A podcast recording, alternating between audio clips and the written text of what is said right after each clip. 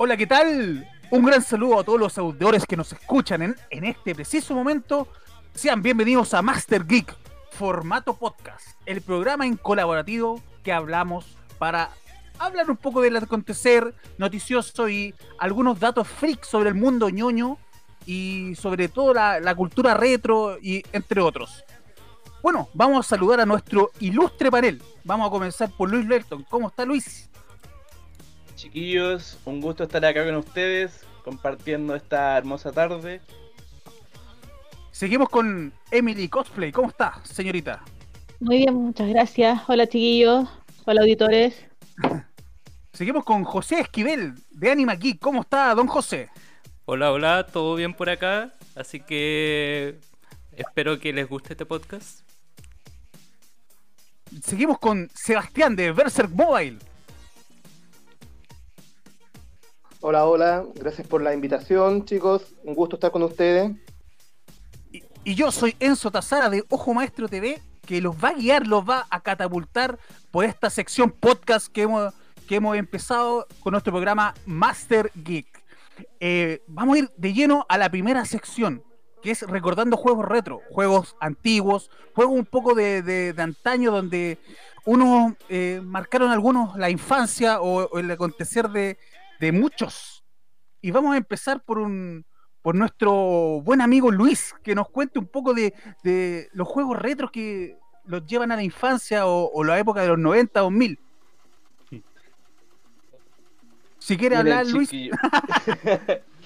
Chiquillo, eh, tengo tantos juegos en la cabeza que de verdad se me complica un poco hablar cuáles son mis juegos favoritos. Pero si tengo que hablar, eh, podría hablar de tres. ¿Ya? Creo que uno de los que más me gustaba cuando yo iba a jugar a, la- a las maquinitas, a los arcades, era el Snow Bros. El, Buenísimo. El Bubble, Bubble Bobble, creo que se llamaba. Sí. y el Battle Toads. Eh, los dos primeros que dije son. Eh, ¿Aló? Ya. Sí, se le que escucha, maestro. Tengo un pro- Ya. Entonces, el Snow Bros. y el, el Bubble Bobble son jueguitos de plataforma donde tienes que ir avanzando en niveles eh, para poder llegar al jefe. El Snow Bros. son dos hermanitos que van tirando, no sé si se acuerdan ustedes, que, que son unos monitos que tiran poderes que son, son de nieve. Van armando una bolita y con eso van matando Sí. los, los monstruos. Y el Bubble Bobble es casi parecido, porque estos tiran como burbujitas. No sé si alguna vez ustedes jugaron estos jueguitos. El Snow Bros. Yo lo jugué cuando había que depositar fichas en los flippers en la esquina. Siempre, siempre en cada barrio había una, una parte así como negocio que ponía como los flippers que estaban en este- esta clase de juego. Entonces eh, esos dos jueguitos son, son parecidos porque son de plataforma y yo los amaba. Ahí yo gastaba todas mis moneditas. Oye, costaban 50 en ese tiempo, ¿se acuerdan las fichas? Súper barato. Y bueno, yo tenía la gracia eh, divina del señor que trabajaba con mi papá. Entonces, Te, re- él- te reís solo. es que, es que yo, era, yo, yo era yo era bendecido. Y de hecho Ah. muchos me envidiaban. Porque yo trabajaba con mi papá y mi papá era el técnico de las maquinitas. Entonces ¡Ah, él, chucha! él abría las maquinitas y clink, clink, clink, clink, clink. Créditos gratis, pues, weón. Ah, buena. Eres la envidia, era la, eres la sensación del bloque, podríamos decir. Tipo, gracias a eso tuve muchos amigos. Perfecto. Oye, vamos a seguir con Emily Cosplay, la chica cosplay. Eh, ¿Cuáles eran sus juegos de infancia? Si nos puede contar aquí al panel. Pucha, eh, súper rápido y repiola. Me gusta, mu- me gustaba mucho Mega Man, porque a mí me encantan los robots, partamos de esa base. Entonces me, me gustaba esto del, del desplazamiento de la plataforma lineal que tenéis que saltar, tenéis que bombardear, y como que los robots vais pasando y llegáis al final al doctor, y ya fue el juego. Entonces, Sí. eso era como, tenéis que Pero- avanzar en línea. Pero algún Dime. Mega Man, algún, algún número de Mega Man, porque habían bastantes Mega Man, el No, 1, son el 2, el muchos, 3. son muchos. Pero el 1 es el que para mí marcó porque cambia un poco lo que venía ya de la consola, po, que nos cambia directamente. ¿Cachai? Perfecto. Entonces en eso es como que Eh, ¿en, que- qué, con- en qué consola lo jugaste, Emily? ¿Qué consola lo jugaste en Mega Man? en, en una NES. Ah, bien. Las primeras. NES. Vieja Vieja escuela. Vieja escuela, sin duda. Bien, bien vieja, bien retro, bien tira pa' boomer más que millennial. Pero ya. A muchos les gustaba el tema del Mega Man cuando, cuando había lo, por ejemplo, la, las cosas que ocultas que estaban en los mapas. Era muy famoso Mega Man en ese tiempo por, por cosas ocultas, por ¿cómo se llama esto que tiene un nombre? Los cheats. Exacto, exacto. Aparte de que teníamos esta cuestión de la rivalidad de los doctores que, que lo crearon juntos, que no lo creó, que son amigos, después enemigos, que se rinde y que Me- Mega Man le sigue dando oportunidad juego tras juego tras juego y sigue siendo lo mismo en cierto sentido. Perfecto. Oye, ¿y no te gustaba Cero? A mí me encantaba Cero, weón. Es bueno, pero como te digo, me quedo con el primero. el primero primero. Perfecto. ¿Y algún otro juego o, o solamente estamos con Oh. ese? No, no, no, tenemos a Pac-Man. Pac-Man Oh. jugaba en arcade. Jugaba No, en vieja. arcade. Vieja escuela, sin duda, Total. sin duda. Es que me gustaba el modo del juego, como que tenéis que a los tení- ya eh, te comes a los fantasmas cuando puedes, pero también los fantasmas tenían cada uno su gracia. No sé si ustedes recuerdan que hay uno que siempre está así como buscando Mega Man. Ah, perdón, a Pac-Man. Y hay otro como que, perdón, que tiene como miedo en ciertas partes de, de que lo agarren. Oh. ¿verdad que Es más los lento. fantasmas igual, igual tenían como una especie como de personalidad? Eso es muy buen dato, es un dato bien geek. Claro, porque por ejemplo el rojo lo tenemos como cazador, el roca como emboscador, ¿cachai? El, el que es como celeste, como Blackful, y así. Oye, Tienen un montón de nombres ¿Y tú, y, dependiendo tú, de la y tú región. algún día, disculpando la pregunta que no se malentienda, ¿te lograste comer algún día Aló. todas las, las pelotitas del Mega Man? Sí, me escuchan. Sí, te escuchamos perfectamente. Aló. Sí, sí, sí, sí. ah, sí. Sí, yo le escucho. Perdimos la Emily. Perdimos la Emily. Houston, Houston. Vuelve con nosotros. Oye, este, esto es lo que se conoce, estamos en vivo, esto es lo que se conoce como el delay. ¿o? Se conoce como la, la- la- la latencia por las nubes. Sí. ¡Fight! Hay que mencionar que estamos por Discord, así que pueden haber problemas de conexión, cosas técnicas. Vamos, entonces vamos a, a pasar al- al siguiente nominado, pues. Vamos a ir con nuestro galán mexicano, Sebastián, de Berserk Mobile. ¿Cómo está? ¿Está calladito ahí? Hola, buenas. Mira, en mi caso, en mi caso, eh, cuando presioné esta pregunta, yo dije, ¿qué juegos podrían ser? Y se me vino a la mente uno fundamental. Hablamos nosotros acá del Mario Kart.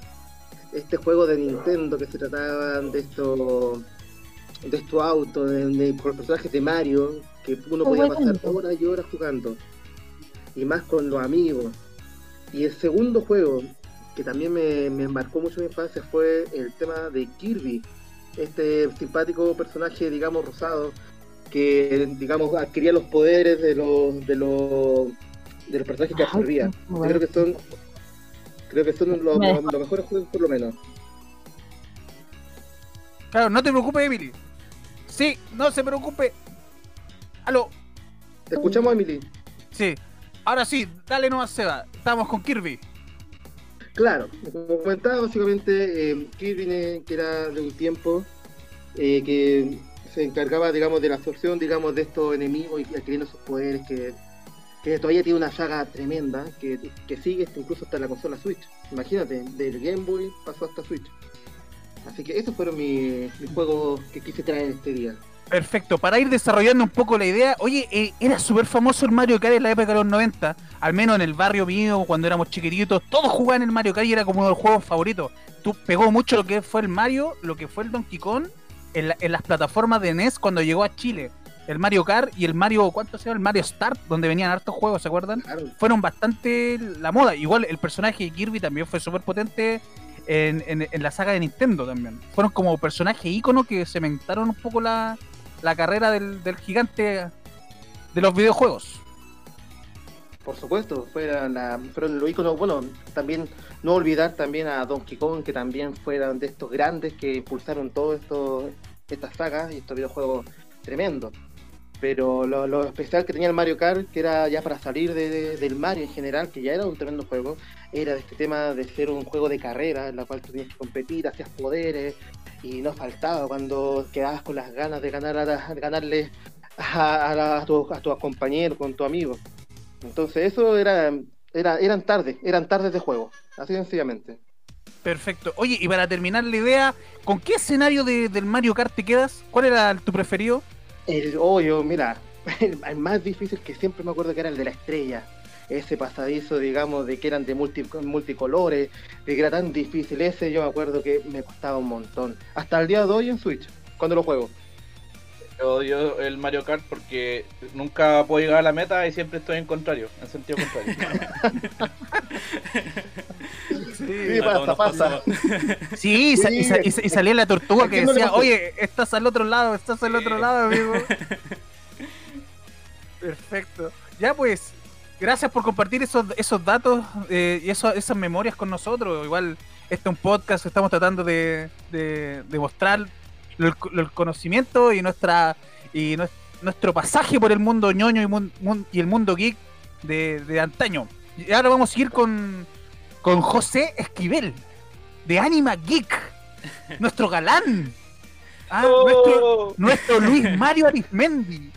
Ah, Ya mira, eh, yo ahora les traigo el... Quiero hablar sobre el Donkey Kong Country, que igual fue un juego que me marcó mucho la infancia. Eh, pasé días, fin de semana jugando este juego. Eh, aparte que igual en su época este juego fue como una revolución en lo que eran los juegos de plataforma de consolas porque traía esta pre-renderización en 3D, algo que no se había visto antes en estos tipos de juegos. Además de una banda sonora potente que tiene esta saga de juego tanto en Donkey Kong 1 como en Diddy Kong y Dixie Kong. Pero más perfecto. pero más que esta trilogía, lo que les quiero hablar es sobre el más desconocido juego que era el Donkey Kong Country, el cartucho de competición. Que solamente, ¿Cuál era ese? Es que solamente se hicieron 2500 unidades de este cartucho, entonces era como súper escaso y salió, se hizo como más conocido en un torneo que hizo el Blockbuster, que se llamó el Blockbuster Game Championship 2. Este torneo se hizo un cartucho de Donkey Kong Country el 1, pero la diferencia que tenía este con el original es que solamente duraba 5 minutos. Y tú en esos 5 minutos tenías que lograr juntar la mayor cantidad de puntos posible y el juego se detenía cuando llegaba a los 5 minutos. Y ahí se veían los ganadores y se hizo todo un torneo en torno a este cartucho. Y después estos cartuchos desaparecieron, pues entonces hoy en día son como... eh, son súper costosos si uno llega a con- encontrar uno de estos. Co- Como le dicen en, en el mundo así de, la- de, la- de antigüedades, el santo grial. Un santo grial del mundo gamer. Claro. La única forma de tenerlo es como tener estos cartuchos de SNES, que son los repos, los, los chinos, que, lo, que las imitaciones de esa época. De hecho, yo tengo uno guardado ahí porque yo soy un coleccionista de estos juegos de Super Nintendo, así que tengo ahí uno guardado del Donkey Kong Competición. Perfecto. Oye, y ahí podíais mandar una foto, lo podíamos poner en el podcast para que la, la gente lo pueda ver, pues, Sí, para que bueno. cache un poco que, que, que- que hay este tipo de juegos. Oye, ¿y algún otro otro jueguito retro que, que quieras recordar con nosotros? Otro juego retro, o sea, a ver, en esa época también jugué mucho la Nintendo, la SNES, y jugar el típico juego, el Dog Hunt, fue el primer juego que yo jugué, el primer juego que tuve en mi infancia, donde matáis a los patos. Y, Oh, juegazo. y el Super Mario Bros. también fueron los dos primeros juegos que jugué en mi infancia. Perfecto. Oye, ¿y con cuál de los dos te quedas si que tienes que elegir uno? Entre el Mario y el Donkey Kong. Exacto. Difícil pregunta, pero es más o menos para... son como dos, dos franquicias súper potentes. Eh, no, yo creo que me quedo con Donkey Kong. Sí, En especial por la banda sonora, es como potente igual en el mundo de los videojuegos, la banda sonora de Donkey Kong. Como que te genera un ambiente distinto, una magia jugarlo. Perfecto. Bacán, pues. Oye, ahora vamos a seguir. eh, bueno, no está la Emily, así que voy a tener que desarrollar yo, pues. Voy a tener que yo desarrollar al- alguna algún jueguito de, de vieja escuela y retro que me haya marcado y, Obvio, Nosotros queremos saber de ti.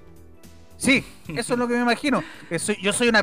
Es que pasa que yo soy una persona con mucho contenido, po.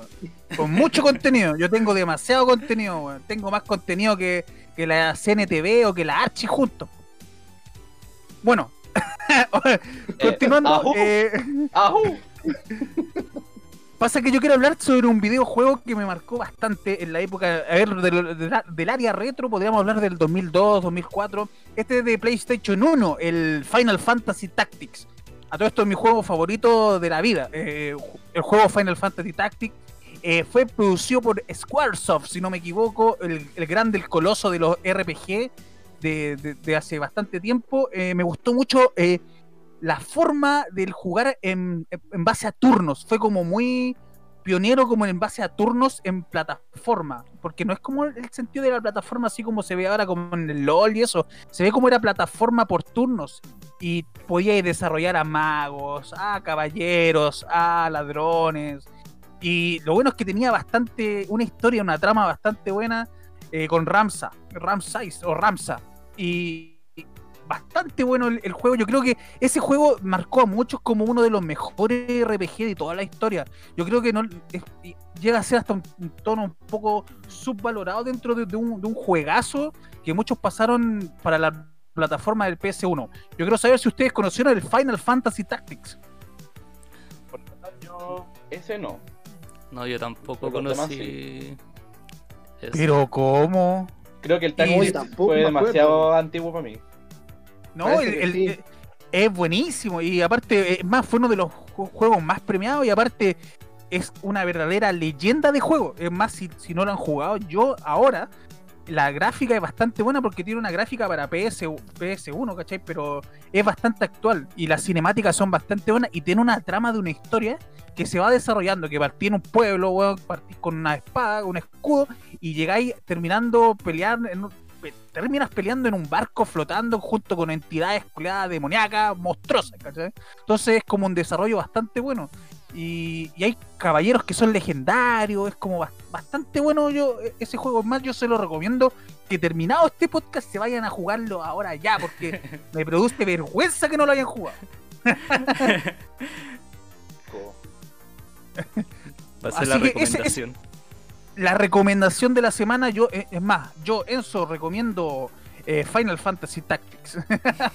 Oye, y ahora, aprovechando que no está la Emily, nos quedan unos minutitos, podíamos hablar sobre los juegos, nosotros, ot- vamos tirando aquí una lluvia de, de ideas sobre juegos que marcaron la que marcaron época o marcaron su infancia retro. También, empezando por tirar nomás así algunos jueguitos, a mí me gustaba el el Batman, el Batman y Robin de Super, del Super Nintendo 1. El Tetris también era bastante bueno. Eh, jugar al avioncito o jugar a tirarnos ciruelas. Esos eran de juegos retro, así que, que en ese tiempo se veía. Si ustedes tienen algún juego retro así por tirar ideas, A mí me gustaba harto también otro juego de la Super Nintendo, era el Super Star Wars.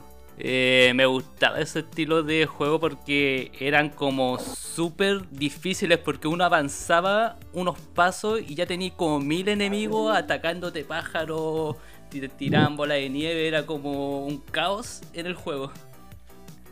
ah, sí, también lo jugué. Oye, y jugaron el, el ¿cómo se llama? El Super Smash Brawl, Brothers, pero el antiguo, el retro, el de la 64. Sí, ¿o no? No, Sí. Sí, yo lo jugué, súper bueno. no. Eh, Sí, no, no, no. Yo jugaba uno que no me sí, acuerdo no. cómo se llama. En la El- 64. El otro bueno era este Zombie at the, at the Neighborhoods. Este que se disparaba y salía en una guagua gigante. ¿Se acuerdan de esa weá? Y salían unas unas guaguas, unos monos, tenía que salvar gente. No lo jugaron, no me. No, Oye, no, no, me no, parece. no. Me parece que lo. Sí. El, el zombie, el zombie at the Neighborhood es una leyenda. Salen todos. Y salen como unos zombies, y te persiguen. Y tú tenés que tomar como a las personas. Y cuando tomáis a todas las personas, se abre una puertita. Y te vais. Mm. No, tampoco A lo mí, por ejemplo, un- a mí, por ejemplo, un juego que, me, que yo me acuerdo mucho y que no lo puse en esta lista porque no era tan relevante, fue un juego que se llamaba Bus Amoe y que después, por problemas que tuvo con otro juego, que era el de pelotita, el Bubble, se tuvo que pasar a llamar Bus Agrobe. Y era un juego de baile, Sí, sí, directamente. Y ese, El juego que yo ese dije. juego, claro. Y ese, ese es como que el más me, me acordaba en ese sentido porque el de- en ese juego, entre comillas, de, de baile, me acuerdo que uno no es que te colocáis a bailar, ni mucho menos, pero con el mando y todo, uno pasaba tarde enteras por lo menos. Oye, y otro de juegos retro, ¿ustedes jugaron el juego de Hugo? ¿Se acuerdan de ese juego que daba en el TVN? El de Hugo, sí. Ese, ese- Sí. ese- dice el, el mito urbano que ese juego era de una consola, podía jugarlo a través de un computador, algo así. Si alguien sabe, por favor, que nos dé el dato ahora ya. El juego de Hugo. La otra vez estaban diciendo, bueno, yo estaba leyendo un artículo de que hablaba de eso y decían de que supuestamente era una como empresa de otro país que estaba a cargo de ese juego. Pero no hay nada así como eh, completamente cierto de que el, la weá funcionaba con tu teléfono de casa, así como que no hay, no hay nada confirmado. Pero hay muchos rumores acerca de eso, de que es como de una empresa externa que controlaba todo este dispositivo del juego. Perfecto. Oye, yo me acordé de algo. eh, yo quiero dar un, dato Master Geek aquí en el panel. Oye, caché que una vez un amigo me mostró la bazooka de la consola de Super Nintendo. Ustedes saben que, hablemos de Santo Grial, este es, es el Santo Grial de, la, de, de los mandos de Super Nintendo. ¿Por qué? Porque no salieron mucho de lo que fue Estados Unidos, creo, o de Japón. Y son una bazooka. Imagínense lo- en, en- Super Nintendo tener una bazooka y matar patos, matar perros, pero en vez de pistola era una bazooka. Y lo peor de todo es que venía con el logo de Super Nintendo. O sea, Nintendo la diseñó para hacer juegos que disparáis bazookas. Y era una bazooka grande. Por lo menos medía como 80 centímetros y, y de ancho como 10 centímetros. Y era un mando de Super Nintendo. Estoy hablando año 98, año 97. ¿Conocían ustedes eso? Sí, yo la conocí, yo la vi. Yo también, porque uno de mis primos GTA. tuvo una. Ah, no era tan santo grial entonces. Parece que no. Parece que no.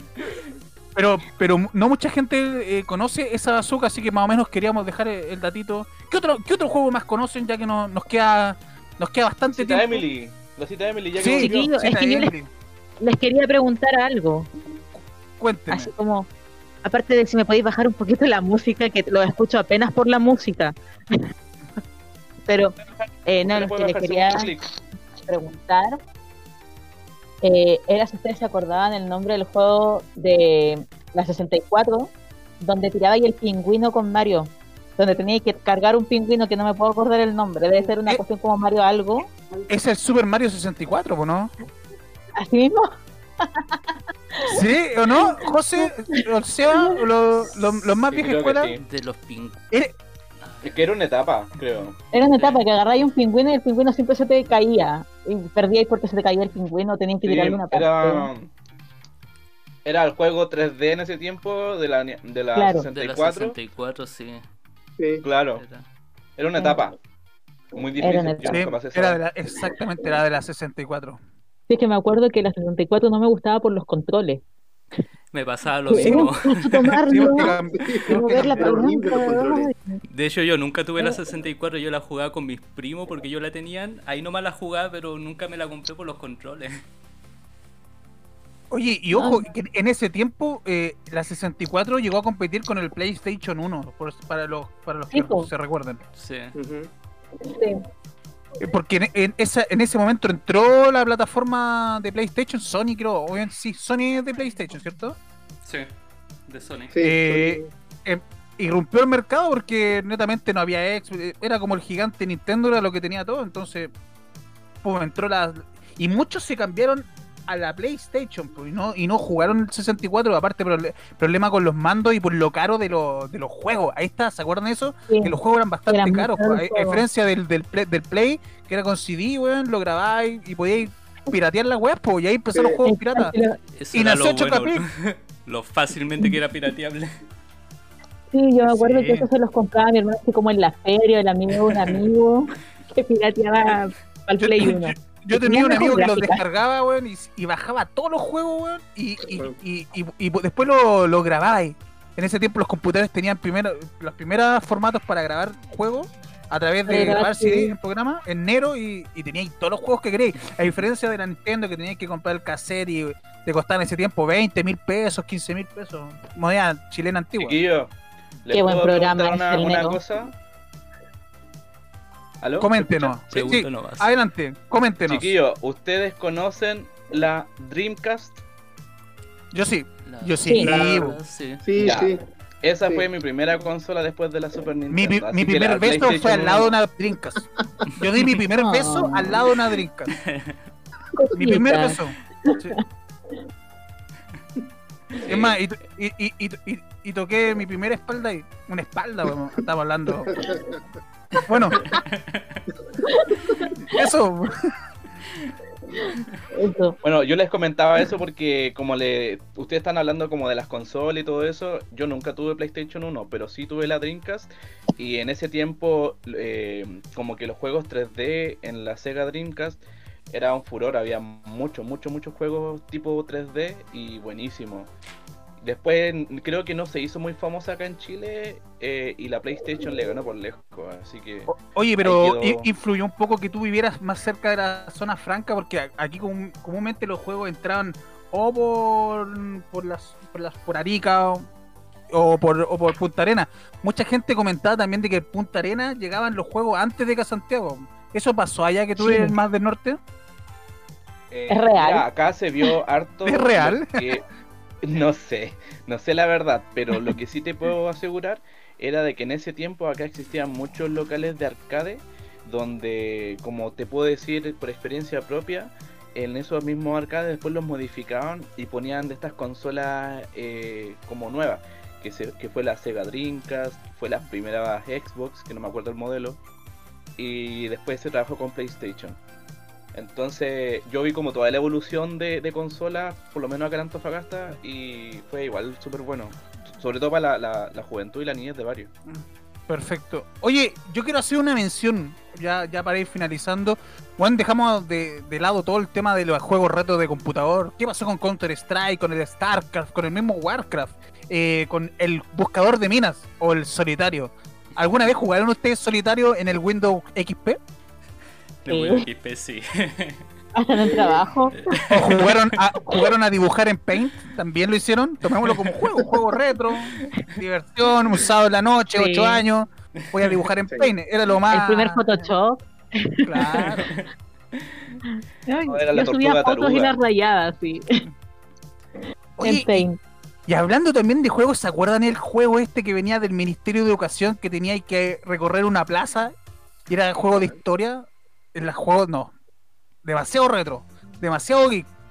Tú, No, porque nunca en- lo en la conocí. época- entre la época del- de los 8 años y los, no sé, 14 años, casi todas las salas de, de Chile se impulsó un juego de preguntas y respuestas donde un niño avanzaba así por una plaza, un museo y tenía que responder cosas. Y era un juego bastante bueno. Es más, el Ministerio de Educación. No era del la- colegio. Sí, pues, ese era el colegio. O sea, no, pero no era directamente de la sala de computación. Sí, en la sala de computación, así como que el Claro, sí no que- llegó nunca a la casa. En ese tiempo era sala de computación y, y- y había un ramo, porque en todas las casas no, no todos tenían computador. Sí. Oye, eh, yo no sé si ustedes se acuerdan dentro de lo mismo. eh, en Chocapic apareció un juego de Don Grass.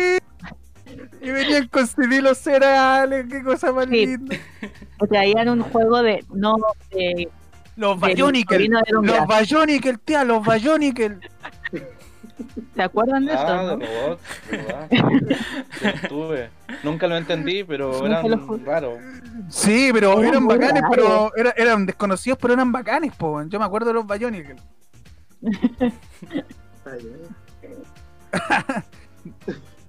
Bastante buenos lo- los, juegos retro. Oye, qué bueno recordar es- eso- esos momentos, esos tiempos, pasajes de la historia. Yo quiero saber si alguno de ustedes tiene ya para ir finalizando los últimos juegos que podamos recordar, ya que producción arriba nos está apurando. Por ejemplo, yo me acuerdo, yo me acuerdo de uno y que yo no sé si, yo creo que sí lo conocieron, pero era este famoso juego que uno había que llamar a, había que llamar a la, a la televisión y con el y con el, con el teléfono, que era el famoso juego Lugo, que estuvo El Hugo. El Hugo, fue que uno tenía que llamar a la televisión para concursar y después salió ya en computadora y toda la gente en ese tiempo querían llamar para jugar a ese juego Hugo, que era como este gnomo que, o duende que, que iba por una mina, saltaba y hacían un montón de cosas. Ese programa era de TVN y era emitido entre las Sí. 5 de la tarde y 7 de la tarde y la conductora era Ivette, Ivette Vergara. Exacto. Que por lo demás, bastante simpática Ivette Vergara en ese tiempo. ¿no? Estaba jovencita. Como dice mi amigo, agradable a la vista. No, y era, y era adrenalínico el, el Hugo, ¿cachai? Ese Que juego iba, me da miedo. Iba, iba como andando en patineta, weón, con, y con unos acantilados enormes, ¿no? Yo siempre quise jugar al Hugo en esa época, eh, hasta hace poco que lo vi en PC y por fin pude cumplir mi sueño de jugarlo, de vivir esa adrenalina. Yo, Yo- tenía no un que amigo estaba que le decían el Hugo. Yo tenía un amigo que le decían el Hugo, pero era porque se parecía a ese mono, weón. Y le decía, buena Hugo. Y era chico así, y era como carita de gnomo. Y bueno, saludos aquí al David, weón. Le decían Hugo, po, weón. Y es más, hasta ahora le dicen Hugo. Y, y se llama David, po, weón. Pero era igualito. en serio. Ah, no se acepta el bullying. Ay, Súper crueles. Ya, pues entonces estaríamos para ir avanzando. Vamos a pasar a la próxima sección. Chan. Bueno, a toda la gente que nos está escuchando, estamos en un podcast eh, de nuestro programa Master Geeks y vamos a saludar nuevamente y las presencias. Aquí estamos con Luis Leighton, con Emily Cosplay, con José Esquivel, eh, con Sebastián y yo, que les habla, su conductor favorito, Enzo. Eh, em, vamos a seguir al, al plano noticioso del acontecer geek contemporáneo. Eh, vamos a ir tirando algunas noticias, algún, algunos datitos freak y, y vamos desarrollando ideas para hablar de lo que está ahora en el, en el mundo ñoño, en el mundo geek. Así que quiero que levanten la mano. ¿Quién quiere empezar? Yo, tío, Sí, yo, tío. No se aglomeren, no se aglomeren. Yo, tío. ya, yo lo voy a decir entonces. eh, nuestro amigo del norte, vamos a empezar con Luis Leighton, alias Afrodito, Elsie Bites. Cuéntenos, ¿cuál es el acontecer noticioso que nos trae? Eh, lo que nos convoca hoy es las promociones. ¡Woohoo! Eh, eh, Porque la billetera ya no da más. Chiquillos, tenemos em, eh, lo que es la plataforma de eh, Steam y la plataforma de GOG con promociones. Em, tenemos The Witcher 3 Wild Hunt, la la versión Game of the Year Edition, con un 70% de descuento, quedando en 6 luquitas ya hasta el 7 de septiembre. Así que vayan a Steam, descarguen The Witcher para los que les gusta esta, esta saga. Eh, y por otra parte también tenemos la plataforma de GOG. Ya tenemos estos descuentos que están hace ya varios días, creo que fue este fin de semana completo. Hasta mañana que tenemos eh, lo que se llama el Harvest, Harvest Sale, donde encontramos hasta 1500 juegos con hasta un 91% de descuento. Ahí esta plataforma GOG tiene varios, varios jueguitos que quizás puede que le guste a más de alguno. Oye, esta dígame. plataforma GOG es como parecido con lo que es Steam, para que vayamos de- desarrollando esa idea. Ah, bueno, la, en, en internet, para que ustedes sepan, existen muchas plataformas. Existe Steam, existe GOG, como también hay otras. ¿Aló? Sí, adelante, Ah, te ya. estamos escuchando. Ya, perdón. Eh, entonces, existe Steam, existe GOG, como también puede ser Battle.net, como también puede ser Origin, donde existen varios jueguitos que ustedes pueden descargar o comprar y lo pueden tener en su computador por siempre, en su cuenta. Es como juegos en la nube. Perfecto. A mí en este caso me encanta y me estoy eh, haciendo un adicto de lo que es la, la oferta y los juegos gratis de estas plataformas. Y eh, soy su emisario de las promociones en este caso. Perfecto, bacán.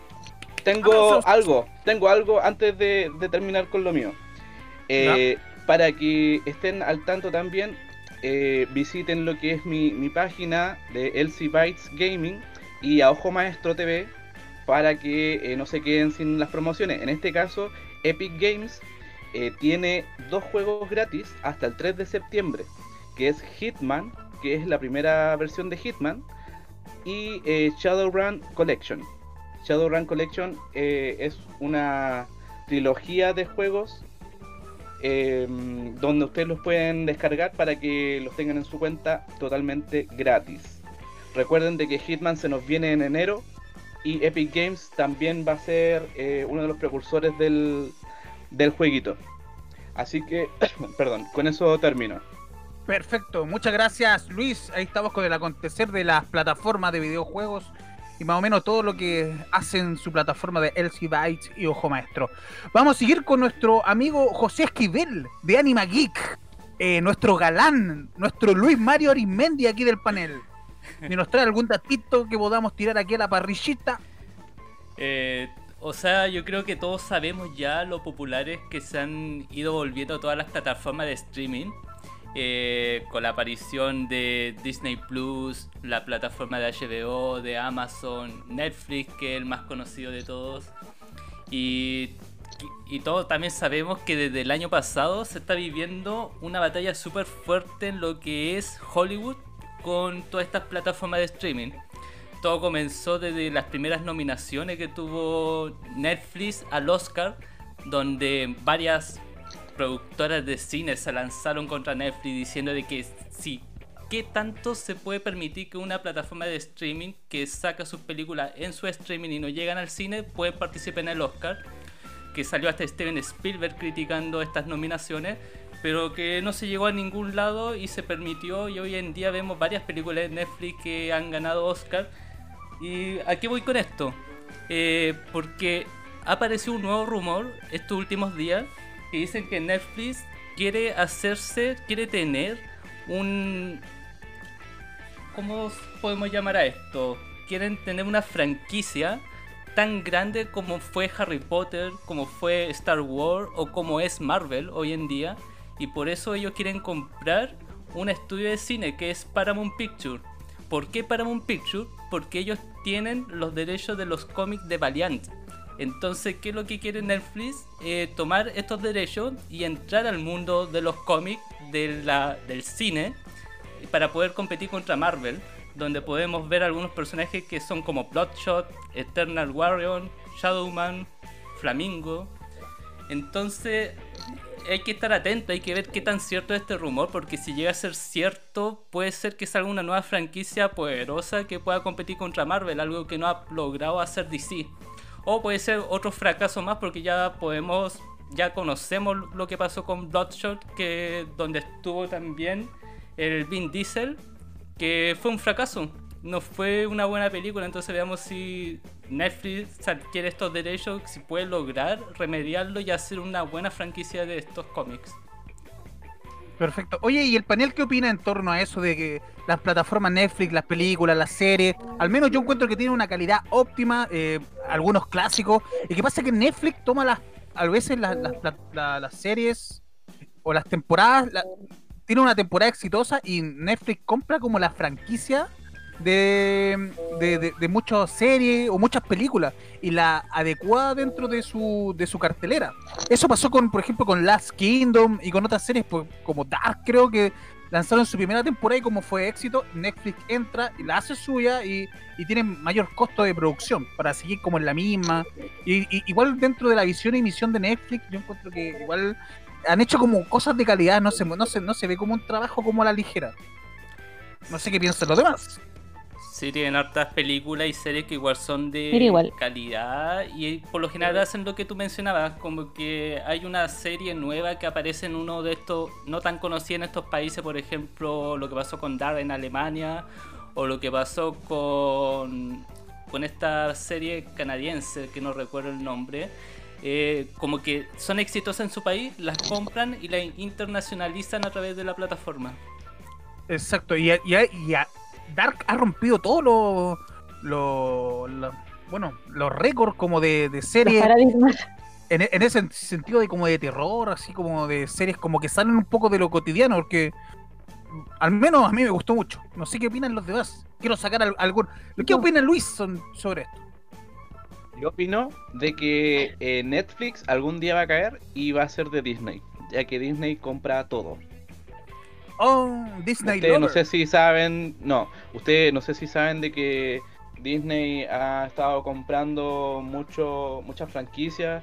Si no me equivoco, Fox eh, es de Disney y muy pronto yo creo que Netflix, de hecho, Netflix creo que hizo un trato con Disney para poder tener cierta cantidad de películas de Disney.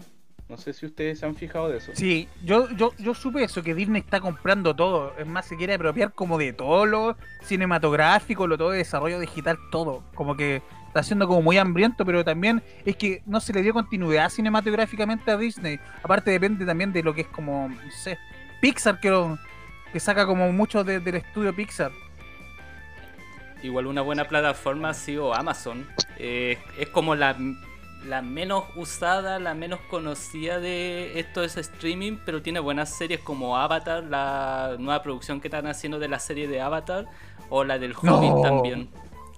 ¿En serio? Sí. La producción Avatar, de Avatar, la película, La película de, serie Avatar, animada de... la están volviendo serie. buenísimo. La del maestro del aire de Junk, es buenísima, weón. Yo la encuentro muy buena. No, esa la está haciendo Netflix. La de animación, la que está haciendo Amazon La es del la de la azul. película, sí, la de los monitos azul. Ah, ya entiendo. Igual bueno. Perfecto. Oye, avancemos, vamos a, a tocar otros tópicos, pues, para que nos comente Emily o, o nuestro amigo Sebastián. Ya que. ¿Me escucháis? Sí, Para poder sí. hablar. ¿qué sí, nos lo puede contar que sobre el acontecer noticioso o algo que nos quiera contar aquí, contarlo en el panel, para No. que lo den. dentro de lo mismo, eh, mira, dentro de lo mismo, la noticia de que esta semana se posicionó en menos de dos días como, un, como número uno en Netflix la serie Cobra Kai, que corresponde a la película de los 80 de Karate Kid. No sé si la recuerdan, la vieron. Sí, yo la vi. El señor Miyagi, el Claro, señor. Miyagi, el señor Miyagi. Exacto, el señor. Miyagi que le enseñaba a Daniel Laruso. Ahora tenemos la contraparte que son los adultos que se vuelve a abrir el dojo, ¿cachai? Pero de Cobra Kai. Desde el punto de vista de Johnny. Entonces, eso es buenísimo. Lo que sí, esta serie era de YouTube y los productores fueron los mismos actores. Por eso se demoró tanto en llegar a Netflix. Porque esto no le quisieron comprar en un principio. Y lo que decían antes de la serie canadiense, creo que es Anne Coné, Esa, puede ser esa, Anne Witty, que- sí. que fue un éxito y Netflix no quiso comprar una tercera temporada, por eso el final es como tan extraño y tan cortante. Simplemente no quisieron darle más allá. Ahí hay como un gran, una gran discusión entre lo que es la productora canadiense y Netflix, porque, claro, la, la productora canadiense dice de que Netflix no quiso comprar como la tercera temporada y darle continuidad, pero Netflix dice de que fue la productora la que quiso mantener la serie solamente en Canadá y no internacionalizarla otra vez. Entonces, como hay versiones contrapuestas entre una y otra. Mira, yo creo que de aquí a dos años vamos a ver si se volvieron a comprar, a juntar o no. Sí. Porque al final Netflix termina con todo y lo que no tiene Netflix lo tiene Amazon Prime. En cuanto a lo de Amazon Prime, tiene muy buenas series, pero cuesta a los que somos nuevos usuarios, por lo menos a mí me costó mucho entenderlo. Ese problema. De hecho, lo tuve que así como que bajar porque dije, no, estoy gastando plata por las puras. Y después como que ya tengo que entenderlo un poco más, pero Netflix es mucho más amigable en ese sentido. Yo, yo tuve que poner en YouTube cómo usar Amazon Prime. en serio, sí. Una guía. También. En serio. ¿Sí? Ah, no, no soy la única, ya, qué bueno. Qué bueno que no fui la única. Tío, tío Santo Google. Santo Google, tío Chiquillos. YouTube. Una, un- una consulta, ustedes que ya me imagino que usan el Amazon Prime, para una persona, por ejemplo, como yo, que solamente uso Netflix, ¿conviene tener Amazon Prime en cuanto a lo que es dinero y a lo mejor eh, formato para ser más amigable con el usuario quizás? Yo, creo que no, porque yo creo que eh, la plataforma, yo, yo creo que muchas cosas eran por pago, como que me, eso me saturó, así como esto vale tanto, esto vale tanto, a diferencia, por ejemplo, de lo que era Netflix, que era más amigable con el tema de precio y aparte era, no sé, era como más básico. Aquí como, oye, si quieres ver este título, tienes que comprar esto, y aquí está tu tarjeta de crédito, y era como todo muy mecanizado como para comprar, y eso Sí. no, no fue, Sí, no fue, no fue amigable conmigo, no fue amigable, no. No conmigo tampoco. Yo lo que te Porque recomiendo no si quería agregar una nueva plataforma de streaming es esperar a noviembre y tomar Disney, Disney Plus. Esa se viene potente. Disney Plus. Sí.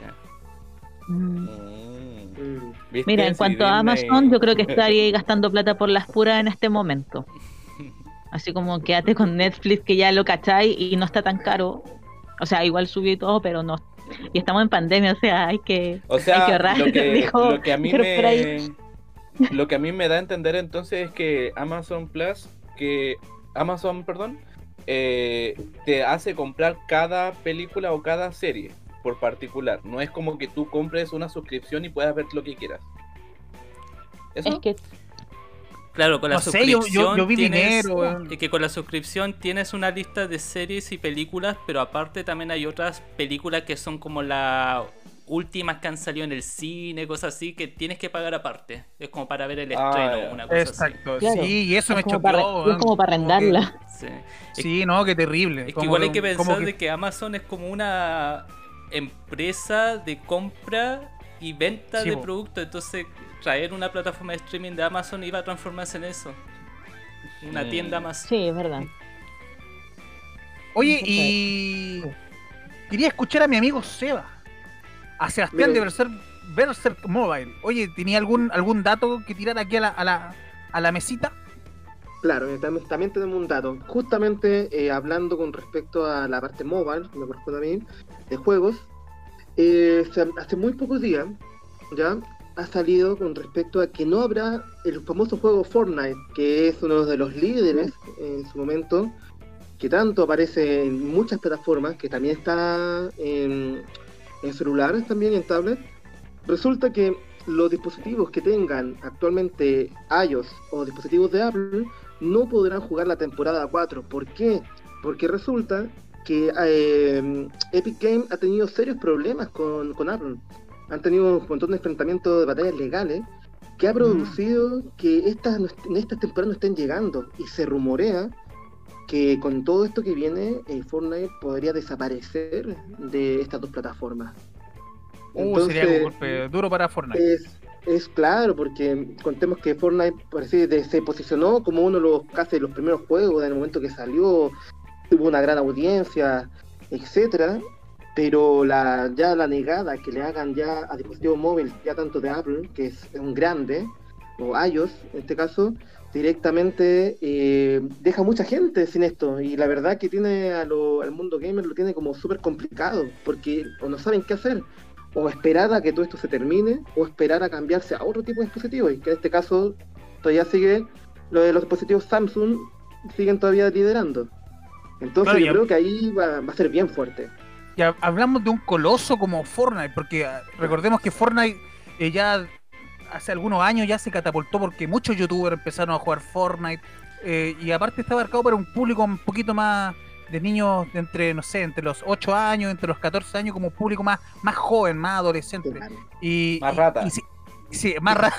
no lo quería decir de esta forma, pero un poco, un poco más Sorry, rata. sorry, es que lo tenía atragantado acá, rata, rata. Oye, yo igual juego Fortnite. Oye, pero ¿est- ¿está en riesgo de desaparecer entonces? O sea, o no tener una plataforma donde poder desplegarlo. O sea, lo que está en riesgo es que desaparezca directamente de todo lo que es eh, de Apple y que desaparezca de los dispositivos que utilicen iOS. Porque con todas las batallas legales que han tenido con Apple, literalmente están en riesgo de desaparecer de ahí. Ya de Apple, digamos, de, de cerrarle las puertas. Ah, y con iOS ya están terminando de hablar, pero ahora lo que hablamos en este caso de del, del computador, de lo que hablamos también en este caso de los ¿En juegos Android? de consola, no, y Android, Android todavía lo sigue, incluso Android ya, lanzó, ya va a lanzar la temporada 4, no tiene problemas con eso, Android pero todavía ya- lo sigue en Fotolog. claro, pero ya Max y lo otro ya literalmente ya ya, ya no la lanzó. Y ese de ahí donde está el riesgo de que no continúe en ese dispositivo. Entonces la gente que lo juega en celular lo que está haciendo ahora o se está yendo a Samsung, por así decirlo, o están viendo qué hacen.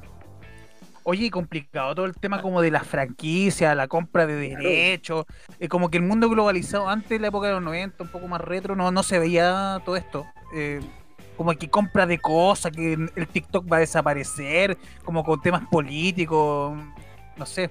Igual es como que bien manoseado el tema, por ejemplo, ahora lo que pasa aquí con Fortnite, de que eh, va a desaparecer de los dispositivos de, de Mac, igual es complicado y aparte una impacto al mercado porque muchos muchos adolescentes tienen juegos tienen computadores o dispositivos de, de Apple que es muy es muy clásico en Estados Unidos como que todos Exacto. tienen iPhone 11 allá en Estados Unidos aquí aquí somos los ratas que todavía tenemos eh, los Motorola antiguos No, y aparte hay que pensar que mucha gente se compró estos dispositivos literalmente para jugar Fortnite, Fortnite, o sea, porque decía que venía con el logo de Fortnite que se podía jugar, listo, se lo compraban.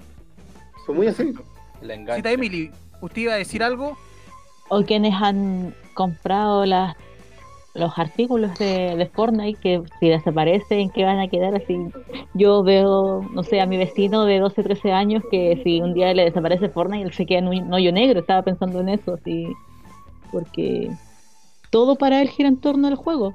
Todo. sí me imagino es un niño rata es un niño rata Sí, no, sí. apúntenlo es un niño rata Ha sido Ay, no sé qué, batalla que unos ñoños rata. Oye, yo, yo quería seguir con el, con el último tema que lo voy, a- lo voy, lo voy a ya para. Porque de arriba el director me está chicoteando los caracoles.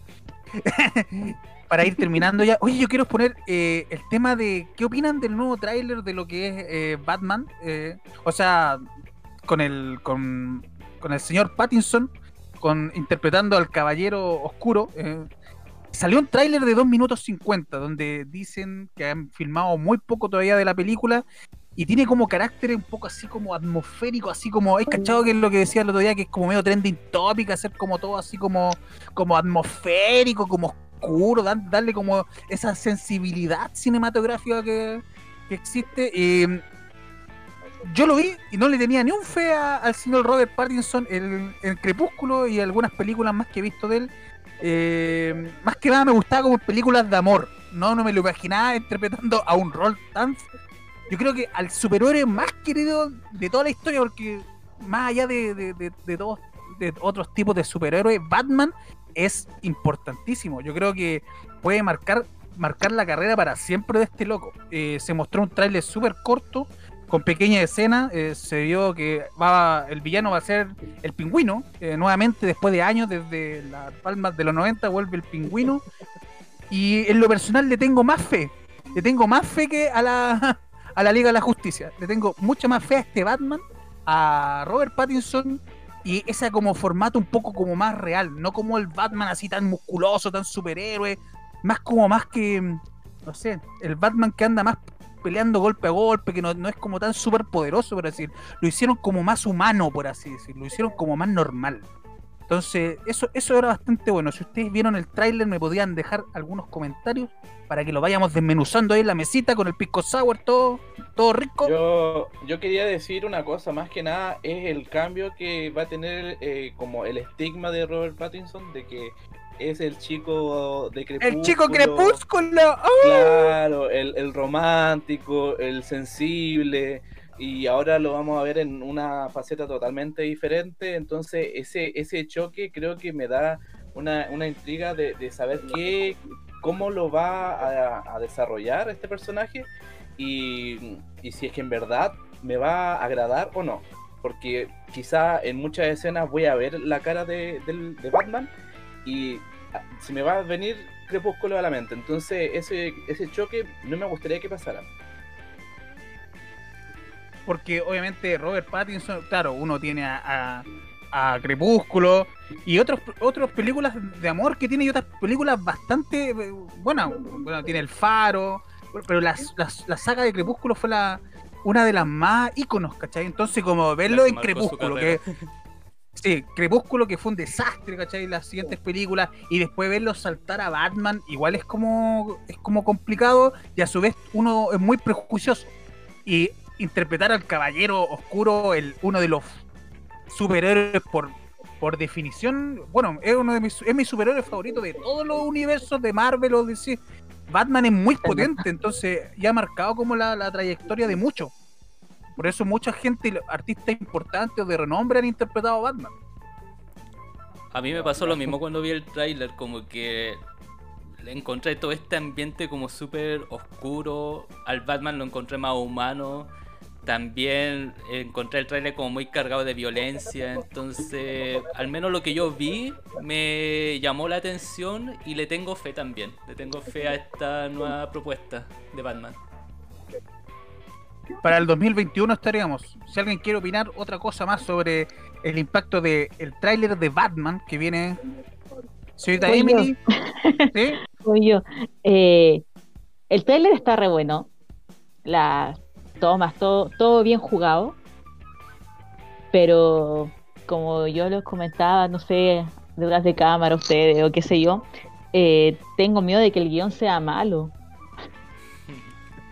De esa cuestión, a mí me afectan mucho los guiones o cuando le ponéis algo muy bonito encima y tenéis poco argumento.